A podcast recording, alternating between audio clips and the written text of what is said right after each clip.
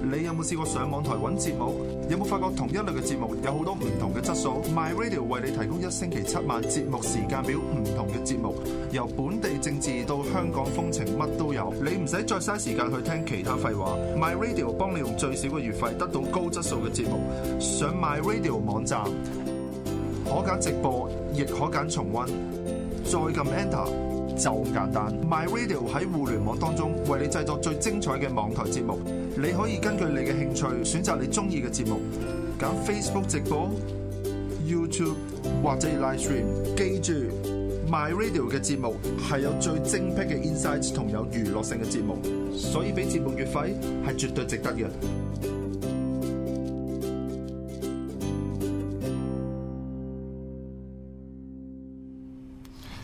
Hello，大家好，呢個係網上辣新聞嘅第二集啊！咁今晚呢，我係會用翻 Eddie 呢個名嘅，點解呢？因為身邊有我今日嘅嘉賓 Hello， Vega。咁啊，Vega 係一位咩人士呢？其實基 Vega 係一位設計師嚟喎，係亦都係活躍於好多地方嘅人嚟嘅喎。活躍於咩地方啊？轉頭講啊，嗱，我背後呢一幅咁美麗嘅作品呢，其實就係佢出自佢手筆嘅。咁首先我代大家多謝你啊啦。係我我今日等着咗件衫，咪襯翻個 background 嘅。但係原咦，來你唔講我真係察覺唔到喎。但係奈何原來個袖太大，喺個台底睇唔到唔。緊要啊，你揈兩下，俾揈兩下俾大家睇下。係啦，咁佢有有啲火焰喺度嘅。其實今晚咧，我就 expect 住係嗰個火焰開始會喐噶啦。原來未做好嘅 O T 啊又冇辦 法， ，OT 冇辦法，咁咪啊遲啲會有㗎，係咪？有啊有啊。有啊咁好啦，Vega 咧唔單止係一個設計師啦，咁同埋佢亦都係一個不道德嘅少女嚟嘅。咁今晚咧，我哋係講關於一啲不道德嘅話題嘅。OK，咁我哋首先咧就講一講近日啦。誒、我諗大家都察覺得到啦，其實 Facebook 有 Facebook 有種狀態，咩狀態啊？有種令人好好困惑嘅狀態。咁好多人咧就覺得 Facebook 打壓佢嘅。其實咧就最主要嚟自咧就係大家出嘅 post 啊，或者誒、呃譬如我自己為例，啊我做會有時會做啲 live 啊，或者各方面嘅嘢咧，嗰啲 like 數咧就覺得硬係咧個 like 數唔係好夠，同埋咧 Facebook 咧成日咧即係有啲觀眾反映翻俾我哋聽咧就係誒冇通知喎嗰啲咁嘅嘢，咁好多人咧就直接將嗰樣嘢講成，哎呀 Facebook Facebook 打壓我啊點點點，其實嗰個係笑話嚟嘅啫，OK，真真正正咧其實 Facebook 可能出現一啲誒、呃改革嘅。疫情況啦，咁變咗咧好多時可能係舊有一啲模式，或者要俾多啲錢啦，或者各方面啦。但係 anyway，佢唔係打壓住你一個人，即係當然好多人自己覺得。即係內心空虛啦，覺得唉冇、理由嘅，我咁出名，我做得咁出色，一定係好多 like 噶嘛，應該係咁樣噶嘛。咁但係往往就將呢樣嘢咧歸咎於咧誒、呃即係講成係 Facebook 打壓自己。嗱呢種狀況咧，亦都出現喺其他地方嘅，好似有啲網台咧。即係可能有時間唔中係，只不過係一啲技術上嘅問題啊，或者係有啲間唔中，淨可能自己識咗衰化佢啊，就講成係 DDoS 嘅攻擊，你明唔明啊？就硬係成日咧要模要模擬一個敵人咧，成日打壓自己，哇冇理由嘅，我呢個做得咁出色，咁多人睇嘅，點解咁少 like 咧，咁少課金咧，咁樣樣就成日都話，總之一一有咩大事啊，大是大非咧就講成，即係大是大非，即係自己衰化冧咗啊嗰類嘢啦，就講成係 DDoS 嘅攻擊。你知唔知有啲咁嘅嘢啊？我知道佢哋會咁樣講咯，但佢哋係我唔知係真定假㗎。 anyway，所以嗰個我真係想講翻，Facebook 只不過係佢有問題，可能正如一啲人嘅 server，呢個 server 有問題，呢、個我承認嘅，就唔好下下講成 DDoS 嘅攻擊咯。但係如果你將即係我想講呢兩件事就係咩？如果你將一啲問題歸咎於其他你想往嘅方向發展，個目的甚至乎係欺騙別人嘅話，咁嗰個行為有少少不道德啦。我自己覺得。好啦，咁呢個就第一單啦。咁我啊第二單點解今日會請阿 Vega 上嚟呢？其實就係、亦都頭先講過啦。你可能係，我唔係，我係好有誠意嘅。就係、呢，佢係一個不道德嘅少女啦。咁呢個不道德嘅少女其實佢由來點樣樣嘅呢？就話說呢，其實呢。阿 Vega 係曾經係喺一個組織入邊，啊唔講一個組織，喺熱血公民入邊咧，係一個極度之活躍嘅分子嚟嘅，即係馬鞍山個選區基本上你睇晒喎嗰陣時。十二點鐘之後我話事，十二點鐘係夜晚十二點鐘定晏晝咧？早誒、中午十二點鐘，中午十二點鐘之後就你話晒事，咁點解係咁呢？你冇睇古惑仔嘅咩你？邊個古惑仔啊？古惑仔古惑仔嘛，十二點鐘呢度我話事啊，哦，原來嗰個呢個 g 嚟嘅。咁十二點鐘前之前咧就係警察話事都，係我。都係你話事嚟嘅。嚇，咁嗰個狀況就係你曾經喺馬鞍山一帶好活躍啦，尤其是選舉期間啦。咁然後咧就叫做個組織，即係葉普成個組織嘅分裂啦。跟住，我想問分裂咗初期嘅時候，你係點樣樣嘅咧？初期嗰陣時，其實我真係唔明啲人鬧乜嘢嘢嘅，我覺得好無聊鬧啲嘢，就我咪就喺度鬧佢哋鬧人咯。 嚇、咁跟住咧，跟住冇啊，咪就係唔明咯，即係一直一直都好唔明。其實誒、呃，無論係對鬱敏嘅説話又好，對咩説話都好，即係可能佢哋嗰啲單單大大實在睇得太多，聽得太多。因為本身我圈子入面都有好多熱血公民嘅成員，嚇、我就會睇到佢哋日日就係因為單單打打，為咩呢？即係佢哋單打完之後又唔覺得自己特別有道理，嚇、亦都唔覺得單打完之後件事會發生得更加好。咪據我所知，你係長時間同我南鳳凰好多糾纏嘅喎。唔好咁糾纏呢句説話好唔好啊？冇咧，真係糾纏嚟嘅喎。其實多數人都唔理佢咪得咯，但係你唔係嘅喎，你鍥而不捨咁樣，你係會回佢嘅喎。我會回佢㗎。你佢有冇 block 嗯你㗎？誒佢冇啊冇，即係你兩個係處於嗰種狀態喎，惺惺相惜嘅喎。即係其實佢係成日睇我嗰啲嘢， 啊你兩個好撚憎對方噶嘛？咁、但係我又唔係成日睇佢嘅。通常啲人 P.M 我話俾佢聽，喂佢又講你喎咁樣樣，啊！但係佢係未 block 你嘅，冇啊冇，你佢又個唔 page 嚟㗎嘛，我都唔知佢個真身個 user 係邊個。啊佢好似有成五幾個 account 咁樣嘅。唔知道，總之咧，你一 search 藍鳳凰咧，會有啲有啲紅色，有啲藍色噶嘛。哦係啊係啊係唔啊，係，其實最主要我知，我唔怕老實同你講，我知道有藍鳳凰呢個人係因為你嘅。哇咁多謝，喂我幫你出名啊大佬，你幫佢出名係啊幫佢 出唔名，係因為睇今日佢係喎，可能會睇喎，但係因為你唔可能會睇啊係你上嚟就一定睇添啦。會唔係咩啊但係你哋係成日都好糾結噶嘛？糾結嚇糾結啲咩啊？冇啊我唔糾結㗎，佢糾結過，我唔知啊，你會覺得佢係一個咩人 咧？撲街冚家咁鏟。當然係撲街唔得曬，我意思係咩敗別咧？佢其實呢，我哇好複雜啊呢樣嘢。我其實係我就覺得簡短佢啲。個目標呢，就係為咗分裂本土。哦，咁佢嘅派別呢，就係扮係城邦嗰邊嘅人，嚇但係其實佢自己就係企喺熱血嗰邊嘅。即係我嘗試理解你嘅言語啦，就係其實佢真身內心入邊係熱血嘅支持者，係一定唔係熱狗嚟噶啦，實係咁講噶啦。我都唔係熱咪狗嚟當㗎當有一日黃洋達都話自己唔係熱狗嘅時候，我覺得呢個世界已經好好崩潰下噶啦嘛。佢又真係唔係熱狗喎。我都唔 係啊你肯定唔係添啦，你俾人踢出嚟，不過稍後先講。咁即係但係 anyway 啦，你覺得佢係熱血嘅支持者啦，但係咧佢又扮呢個城邦嘅咩咧？城邦嘅，佢其實佢成日都講自己唔係城邦派嘅，哦咁、但係呢，好古怪啊！呢、個人就係其實佢關佢咩事啫？咁樣不撚嘢都唔係。？其實係啊，關佢差事咩 即係如果你咁講嗯佢自己唔係一個城邦派嘅人，但係佢就成日喺度質嗰個佢係偽城邦，佢係偽城邦，但我係有呢都個嗯唔係 terms 嗰個人。你都唔係入面嘅人，你點樣去 judge 人哋係偽定係真嘅呢？哦，又幾好笑喎咁樣，即係佢至少佢自己開口都會話自己唔係城邦派嘅人嚟嘅，係佢真係有開口咁有講，講即係唔係嗰種開口啦，即係 Facebook 上面係 show 出嚟啦。咁但係一個唔係城邦派嘅人就可以話人哋偽城邦派嘅，係哇！咁個原理都好得意喎，即係好多人走嚟香港話呢啲偽香港人嚟嘅咁樣，我哋 又我知啊我哋唔講嘅喎。但我唔係香港人啊，咁樣啊啊咯。我唔係香港人，但我知道你都唔撚係咁樣樣。類似咁咯我因為我同你好多相似嘅地方，係香港人唔會咁樣樣嘅，即係可能係咁嗯啦。好啦，咁然後啦，因為想盡量快啦呢 part。咁然後總之，即係喺我印象中，你成日同呢個呢件嘢啦、呢只嘢啦，去去好多糾纏啦。點解會咁講呢？因為其實原理上，俾我感覺最深刻就係佢成日清算人嘅。係啊即，即係呢個係我印象啦，未必係真實啦。但係我嘅印象就係佢成日都帶領住一啲清算嘅行為嘅。好啦，咁所以我世界佢哋嘅所謂清算其實頂唔係真係上網 unfriend 人啫嘛。唔止嘅，有 cap 人哋啲圖，就算人哋可能佢只不過係個好普通嘅素人，冇啊任何組織喺身嘅，佢都會 cap 人哋圖喺度批判佢。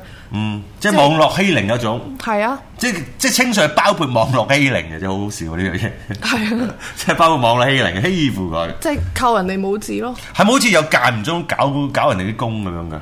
有冇份㗎？搞啊即係搞人哋份工咁咯，幾有底佢啊！啊，我又唔知道，但係一班人嗰班人就有咯，即係係清算呢個行為本身可能係包括呢樣嘢啦，係啦即係我哋講得冇咁穩陣啦，可能係包括呢樣嘢啦。咁但樣我又冇留意到藍鳳凰佢有冇搞人哋份工啊嚇，我冇留意佢啊，哦，你冇扮嘢啦，點會冇留意佢唔啊？係真係人哋 cap 圖俾我睇，我先睇嘅咋。好，咁我想問啊，嗱，咁你兩個，因為我感覺就係咁樣，咁咪我唔好錫咗你兩個擺埋一齊講，我感覺就係、其實原則上清算咗，你係幾時清算嘅咧？大約嗱，我應該一年前係咪咧？唔係喎，一年前就俾人哦唔清係算，喎，可能十一二月開始，上年十一二月，上年十一月開始清算你嘅，我其實都唔係好記得啦。咁你喺嗰個現實上有咩損失咁咧？真心咁講。少咗條毛咁咯，少咗條毛，使唔使問埋咩毛 啊？頭毛。啊少咗條頭毛，即係其他毛嘅，冇乜感冇啊覺嘅。冇有冇咩內心滴着淚咁樣咧？你覺得我有冇啊？我唔知啊，女人嘅嘢啊嚇，即係可能，即係如果我真係咁樣樣，我唔會繼續講咯，我唔會繼續鬧佢咯即。係其實你 enjoy 件事嘅都又唔係話 enjoy 嘅，但我又覺得對我嚟講啊嚇，係就冇乜影響咯。冇太大影響冇乜影嘅。響好啦，咁我點解咁講咧？因為我我認為其實如果清算嗰、個、呃、即係如果目的係清算你啦，或者清算一啲人啊，咁嗰個人俾人俾至少俾佢嘅所謂同路人覺得嗰個人係叛徒啦，或者係佢都冇咗好多 fa- Facebook 上邊嘅朋友嘅時候，咁應該就完咗嘅嗰件事，我覺得。咁但係點解我頭我話你哋咁糾纏糾結咧？就係、佢都清算咗你咁耐啦，點解你哋而家到今時今日仲喺度，大家喺度互相傾偈嘅，仲講緊佢嘅喎，咁佢仲存在啊嘛，即係你要佢消失。唔係咁佢唔好即係其實如果佢唔講啲荒謬絕倫嘅嘢嘅話，我咪唔會繼續理佢咯。嗯，好啦，咁我就想主要講翻啦，就係、嗱，現你未實講我點不道德啊？而家咪講咯，係嘛？你咪好急於表達自己不道德唔嘅地係啊，方我驚啦你唔記得咗。啊唔會，你最強嗰樣有啲會唔記得啫。我最強你成個人嘅表現就係不道德啫嘛。係嘛好啦，而家講啦，咁好啦，因為點解會有 Vega 係不道德的少女呢一句嘢咧？即係不不不道德就梗噶啦，少唔少女就後話啦。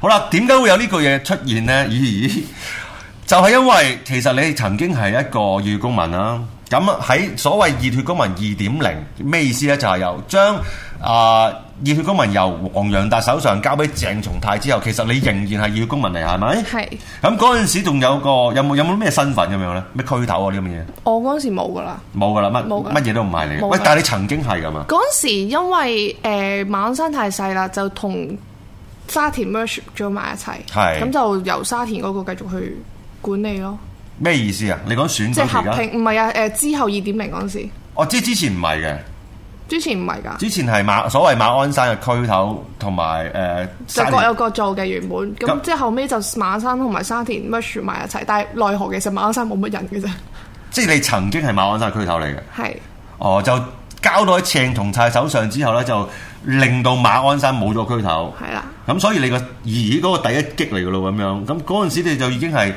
咪好啲公司咁合併咗之後，你冇咗個身份啊嘛？類似咯你降你降到零喎，類似降咯降到成平民喎，係嘛？類似咯，好啦，咁嗰個就有件咁嘅事發生啦。咁然後啦，又簡短啊要。咁然後點樣你？因為我哋都知道你就係後尾俾人踢出嚟嘅。係因為我曾經問過，誒點解你會退熱嘅？跟住你就即刻鬧我啦。我冇退熱，我俾人踢走嘅。係啊你俾人踢走嘅。嗱，咁我首先講一講我哋嘅認知先啦。因為嗰陣時就其實我就冇關，已經唔係好留意佢哋點幾時踢人啊，有啲其實唔係好知佢仲有啲咩人添。講真，但係唯獨因為你同我係朋友啦，咁因為你你會你會自己喺度喺度喺度，我有病呻吟係咪啊？係啊，我唔知用咩比較好啲嘅形容詞啦。總之你自己嘅 Facebook 上面就係咁講自己受咗幾多苦難啊，點我點幾點。時有講啊？你真係要炒？ 我冇冇講話自己受幾多苦難好冇？應該有，不過算啦。佢佢有咪前話冇啊，大家可以翻去 Facebook 查啊。我覺得佢係有跌嘅，有啲得唔得啊？跌得 OK 我 OK 啲啲就得啦，又佢有啲有啲有少少感覺講出嚟，就有少少委屈咁樣，OK 啦，係咪？嗯有少少委屈嘅。咁嗰陣時咧就我睇過嗰啲行文咧，就發覺都想知道啊點解會俾人踢走啦，又唔係自己走啦，即係嗰期咁啊，通常自己走噶嘛，咁你俾人踢走。咁後尾查落去咧，就為咗簡短咧，就發覺咧，原來最後你係俾人話係不道德嘅理由踢走嘅，因為咧就冇一呃個誒好好荒謬嘅誒呃告知嘅話俾你聽，其實到而家都未人通知我。其實我有 P.M. 過阿泰同埋四眼、鄭松泰同埋鄭仲泰同鄭埋錦滿鄭錦滿，啊唔記得佢哋個名。我記得咪政府主席啦 跟住之後傷者，但係兩個都係冇冇回應冇復播。咁你既然你一個黨，你要踢一個黨員出你個黨嘅時候，你係咪應該？就算你唔好講啲咩都好啊，你唔好話有啲咩聆訊嗰啲嘢啦。你就算係嚇，聆訊。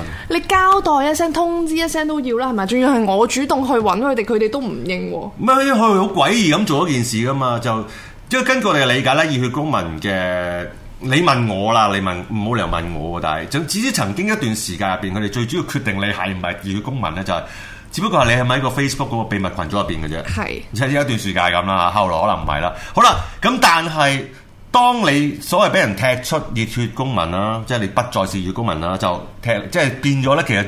最容易直接知道件事咧，就係你不再存在於人哋個 Facebook group 啦，係咪？係咁當你走咗之後呢，但係人哋又會有個通告嘅喎，有個有個告知話俾大家聽，誒 Vega 已經唔係我哋嘅手足啦，咁佢哋咁講啦。然後入邊有個理由嘅，咁我就聽過呢，就係話嗰個理由係不道德嘅，行為不道德。行為不道德嘅，咁啊，咁嗰個咩行為嚟嘅呢？根據佢所講，嗱，如果根據我嘅推測呢，就係、我喺有一個 post 入面、嗯就公開咗佢哋嗰個嗰啲乜叉嘢地區咩主任啊主任嗰啲啊幫人量血壓啊啦名嗰啲人嘅名，啊咁就係因為我就公開咗黨員身份啦，嚇。咁就所以就我係不道德。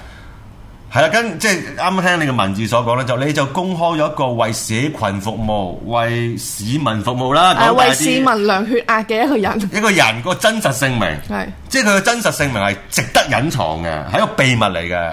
係，即係正等於可能係擺街站，嗯啲人問咦呢個先生咩名啊？唔講得㗎，我會俾人踢出熱血公民㗎。有冇唔講躲得先？㗎嗱，咁樣係真名唔講得，講冇得躲先。躲大飛高嗰啲 係嘛？真 㗎。唔係真係咁講嘅。哦，咁咁咁咁，你點揾佢啫？喂，咁我喺社區求助，我揾咩？我揾邊個啊？嗰個唔講得名嗰個啊，唔講得名。我哦即係去到，喂，你記唔記得有個人咧唔講得名㗎？係啊係啊，我係啊揾佢係啊，啊就係嗰個人啊，嗰個係啦係係啦啦，我嗰啲嘢嚟，你幫咩手啊，大佬？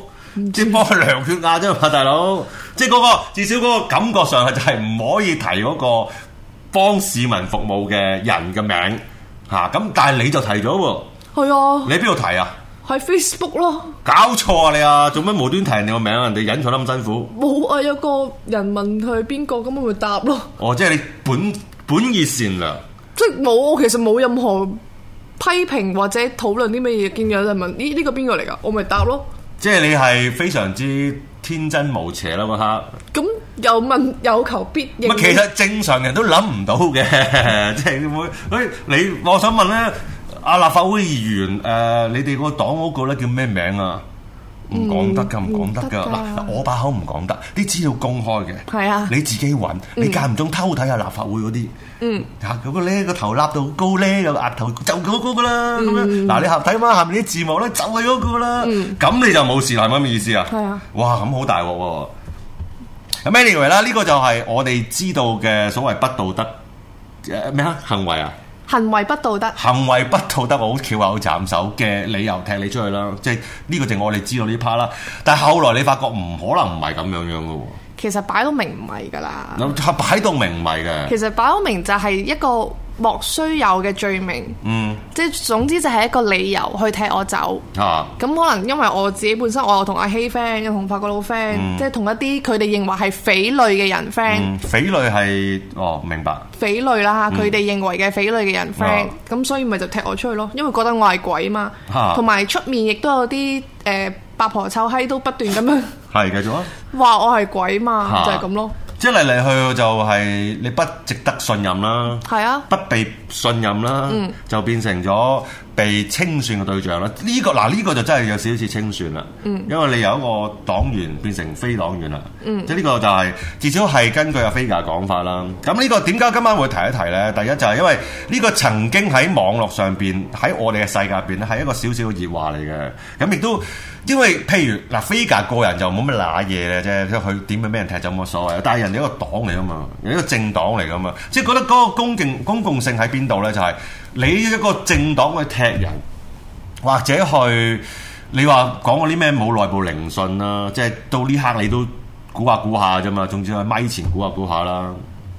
所以所以變咗，其實一個政黨，你話要去你扮學人扮政黨政黨化啦，係嘛？咁去誒、呃、請走啲人又好，不再需要人又好，係咪應該有個比較正統少少嘅講法咧？咁樣，即係我哋係為佢未來着想咯嚇。如果咪就會好多 hard feeling 啊係嘛？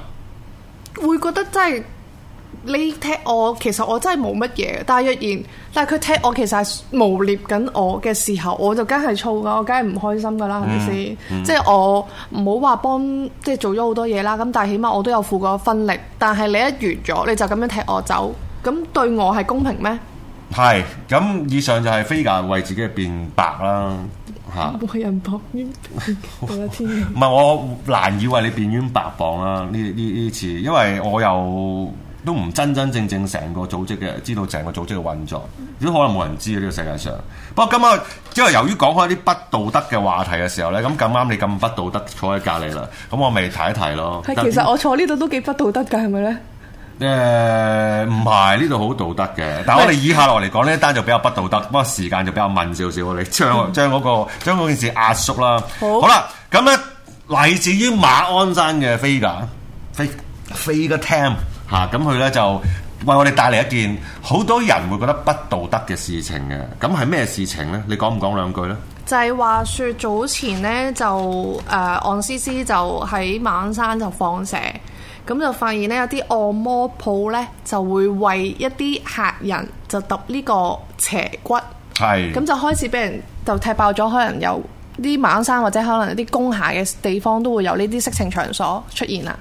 嚇啊馬鞍山呢個居屋屋苑商場一帶啦，就根據我睇到嘅嘢啦，就係、近排多咗好多美容院出現，都係其實都呢一兩年嘅事嚟嘅，係嘛？係咁呢就有啲誒、呃、馬鞍山嘅居民啦，或者其實我哋因為我哋工作有群組嘅，即係呢個咁細嘅節目呢，我哋有幾個人入邊嘅。咁啊，當我話我要講呢單嘢嘅時候呢，就有。一個人咧就話：，哎嗱呢啲嘢等我嚟。佢話我即使使唔使放蛇，使唔使放蛇，使唔使我去探試探呢啲嘢？經費都話唔使，我不話話唔使，我哋幫佢係啊出喎，check room 大家估下係邊一個啦？啊！即刻話啊咁，但係我就覺得為咗佢身體着想啦、名譽方面啦，咁我就啊唔使 啦。其實我哋呢睇網上報道得啦。咁佢係好失望嘅當時。其實我都有都有失望類似放蛇咁樣樣嘅，係即係我有去過嘅，你有去過嘅，即係係啊，我為開咗我啊哋呢個節目誒唔係，我原本有去過嘅，即係我開頭以為係一啲好普通嘅按摩店或者美容院，我係曾經有諗過有去幫襯嘅，咁、啊但係見到嗰啲阿姐對我好似唔係好騷我咁樣樣嚇喎，嚇，咁我咪啊可唔可以就形容下佢哋咧？誒阿嬸咯，多數阿嬸嚟嘅，阿嬸多嘅，咁個生意蓬勃嗎？誒、呃坐喺門口摁緊腳嘅，咁即係點？即即係係麻麻地。你麻麻地咩時間去先？中午時間咯，啊中午時間可能唔係咁旺場。可能未咁未有其實唔知啊，唔識估，因為嗱，大家有種印象咧、就係至少我聽到啲報道，其實多數呢啲咧，佢哋會形容係為佢哋誒，通常都唔係好有知識噶啦。即係知識嘅嗰個知識，OK。咁、跟住咧，多數都會話佢係操一啲唔鹹唔淡嘅廣東話嘅。咁我哋就好直接咁就多數會認為佢哋來自大陸嘅。係好啦，咁其實呢種狀況呢，我成日都發覺係佢哋好改變我哋嘅一啲舊有嘅生活模式嘅，因為點解呢？咁嗱，我自己個人對於性工作者係冇意見嘅，我覺得係 O K，每一份工咯。係啊我。做好多份工都係一樣啫嘛，即 係你收錢做一啲你唔想做嘅嘢咯。佢分即係有有有好極少人可以誒、呃、敬業熬業啦，即係可以好樂於其中佢嘅工作啦。咁所以我覺得就你性性工作者都差唔多嘅啫，即係你問我就，所以世人都差唔多嘅啫。好啦，但係。有樣嘢我就覺得佢咁，我點解個個都覺得係不道德呢？個問題就喺邊度呢？就係咁，佢係美容院嚟噶嘛，大佬，佢掛佢掛表面係美容院嚟噶嘛，跟住按摩院有啲美容院有按啲摩，美容有院啲按摩啦，咁佢會寫啲咩？有有有啲服務名嘅，例如例如咩咧？咩按肩頸啊、足耳啊嗰啲，有足耳咁誇張咩？總之有有全身按摩啊，有全身按摩有咩香薰推油啊咁樣有嗰啲咁嘢啦。咁好奇怪嘅，通常呢啲咧鋪頭咧，即係我講呢類型嘅鋪頭咧，佢係唔佢一定係誒、呃美容院或者按摩院嘅喎。點解咧？可能因為個配套本身係俾人放射落嚟咩啊？因為按下按下嗰條大髀筋，就會按埋條龍筋噶嘛。嚇、即係你覺得係一個點樣順呢水推舟， 真正嘅順水推舟係咪係 啦即係你咁嘅意思啦。咁點解唔喺誒誒冇理由咖啡店噶嘛。鐵打啊鋪咁樣咧？咁你冇理由要個鐵打阿叔幫你唔係咁鐵打嗰個可以係女人嚟噶嘛？都但係咁揾鐵打嗰啲仲好賺啦。佢嗰啲幾嚿水嘅咋？ 即你係嗰個時間你要做多兩個客好過啦。你使鬼咁樣樣去賣身即先，係你以為賣手嘅嗰個係嘛？係啦即係你以為賣手嗰個係因為價錢上嘅分別。即係時間 time cost 唔值咯，我 覺得。你即係你唔認為嗰個係技術問題，即係可能我根本唔識做鐵唔打係嘅鐵打可能高技術啲嘅喎，真唔係鐵打係真係高技術啲。咪係咯，即係咪係咯你啱啱講成嗰件事係因為呢樣嘢好揾啲，我先做呢一樣。咁梗係啦，同樣嘅啫。哦，唔係，我覺得人咁哋人唔係哋對立人嘅哋係嗰行就嗰行啦，即係佢哋通常都將嗰個鋪頭改革咗佢。其實掩人耳目嘅啫嘛，咁咁你會揀啲咩鋪頭去改革咧？就係、喂，起碼咧配啲，即係有人嚟所謂放蛇啊、茶都好，呢啲你你都似少少啊，都有張床。喂，按摩要張床嘅喎，係啊咁有啲油喺度先算啦，可以有太乾噶嘛，可能係咪？我攞嚟香薰推油嘅咁樣樣，所以嗰、個即係你要正骨水就係咪就可能涼啲啦，係咯 即正係骨涼水涼得滯啦，係咪？同埋斜骨地方冇正骨水啊唔係我講緊點解唔用鐵打鋪做掩飾？ ，OK，要用按摩配件，都係呢啲，即係你起碼個遐想係一啲誒、嗯慢慢摸下摸下，妹啊妹啊你，係啦係啦，同埋你有你頭先嗰招啦，慢慢引導上去啦。嗯好啦，咁基本上咧，我自己覺得唔道德嘅地方咧，最主要係嚟自於掛羊頭賣狗肉嘅啫。但係嗱，我又覺得呢樣嘢係嗯唔係唔道德嘅，就係起碼你而家好多上網嗰啲咩一四一嗰啲咧，你嗰啲相咧嗯嚇，你都係完全唔對路噶 嘛即。係你覺得人哋起碼誠實啊起碼正直。正直地佢坐晒喺門口咧，可以點晒係佢啦哋相噶嘛。係啦，係佢係佢噶啦，唔會話呢個肥婆入到去變咗靚女，唔會啦。唔會啦即係呢個肥婆就係呢個肥婆啦。係啊，我覺得呢樣嘢係明買明賣噶喎。即係你搞得掂你就去啦咁樣樣嚇啊。咁咁、我我自己覺得佢誒誒唔道德嘅地方頭先講咗啦。咁就係你唔應該話做一件事就唔做嗰件事，走去呃咗人錢。即係你話話我我為咗要踩啲特首嘅選舉，成立對嘢出嚟，跟住攞啲錢唔知使咗去邊度咁樣樣。咁我覺得呢啲嘢有有供有求嘅啫，你啊冇咁多人揼骨，佢都唔會開間按摩院喺度啦。咁你自然有客源，先至會越開越多人啦。因為我聽聞馬鞍山呢間呢，就係啊上水嘅分店嚟嘅，因為上水都有比較多呢啲咁嘅鋪頭。嚇咁因為賺到錢，嗯就搬咗嚟馬鞍山。咪網上咧最大批評不道德嘅地方咧，並不在於呢樣樣嘢嘅，就其實即係至少我見到網民咧，我講到明我哋呢個節目叫網上辣新聞啦，OK？咁喺網上邊咧，其實最不滿佢不道德嘅地方咧，係啲女唔掂啫，但係唔係喎，我聽聞有啲廿五歲㗎。係嘛？即係你你聽聞嗰啲，你聽聞啊咁咁，通常你坐得喺門口摁緊腳嗰啲，通常就梗係唔得嗰啲啦。好啦，咁我哋有兩張相睇下嘅，咁啊就睇一睇一其中一幅相啦。咁如果係嗱呢個咧嚟嚟嚟自於 Yahoo 嘅報導嘅，咁入邊有啲相啦。咁如果係呢位妙齡少女咧，其實就誒、呃 OK 啊就就冇乜意見嘅，大家我都咁你覺得繼續落去還可以啦。啊係咁大概係咁啦，我哋都係睇一睇啦。但係咧，即係最主要嚟自，因為我見到最憤怒嗰、個 呢啲唔關事啦，唔該晒。因為我見到最憤怒嗰、個誒、呃、網友咧，佢就係咁樣形容嘅， 即係佢話咧喺屯門工廠區啦，咁佢佢有有少少價錢講出嚟，咁我唔講啦，就話。結果係嚟咗一個五十幾歲咧，染有一頭金髮嘅女人嘅，咁佢就覺得嗰件事係非常之誒唔啱咯。咁點解唔彈彈鐘啊？佢可能有彈中，但係都覺得浪費咗佢時間咯咁咪揀嗰個咯。嚇、所以好似有時細即係好多嘢啦，嚟自於其實並不是我哋一般覺得，哎呀你喺度做埋啲誒傷風敗德嘅嘢啊，點點點，即係至少網民嘅嘅感覺上，只因為嗰件貨唔得啫，貨唔得啫，貨源唔咩啊？好，貨源唔好啊。即係佢哋好多時係用咁嘅角度去講啦。咁呢個就我自己就唔大唔太大批判啦。咁今日睇一睇呢件事呢，就好嗱，我完全係評論一單嚟自於馬鞍山的飛價嘅嘅新聞。咁變咗呢咩，嚟自於我嘅新唔係你聞啊？ 帶嚟嘅新聞，我唔係講得好清楚啦咩？你帶嚟嘅新我唔清聞，楚啊好啦，咁變咗呢，我就唔搞呢份嘢嘅，OK，我唔鼓吹人做呢樣嘢嘅，我唔介意人做，就唔好一嘢套落我度話我搞黃賭毒，OK，話我哋哎你個成個台都講黃賭毒，批評下啲網上嘅新聞啫，係咪唔鼓吹嘅，要講到咁樣可能冇事，會唔會冇事呢？未你必點。知啊？佢哋嗰啲人智商。未必。好，今日時間差唔多，今日好多謝 Figa 啦，咁希望下次再有機會請你上嚟啦。第二集到呢度為止，拜拜。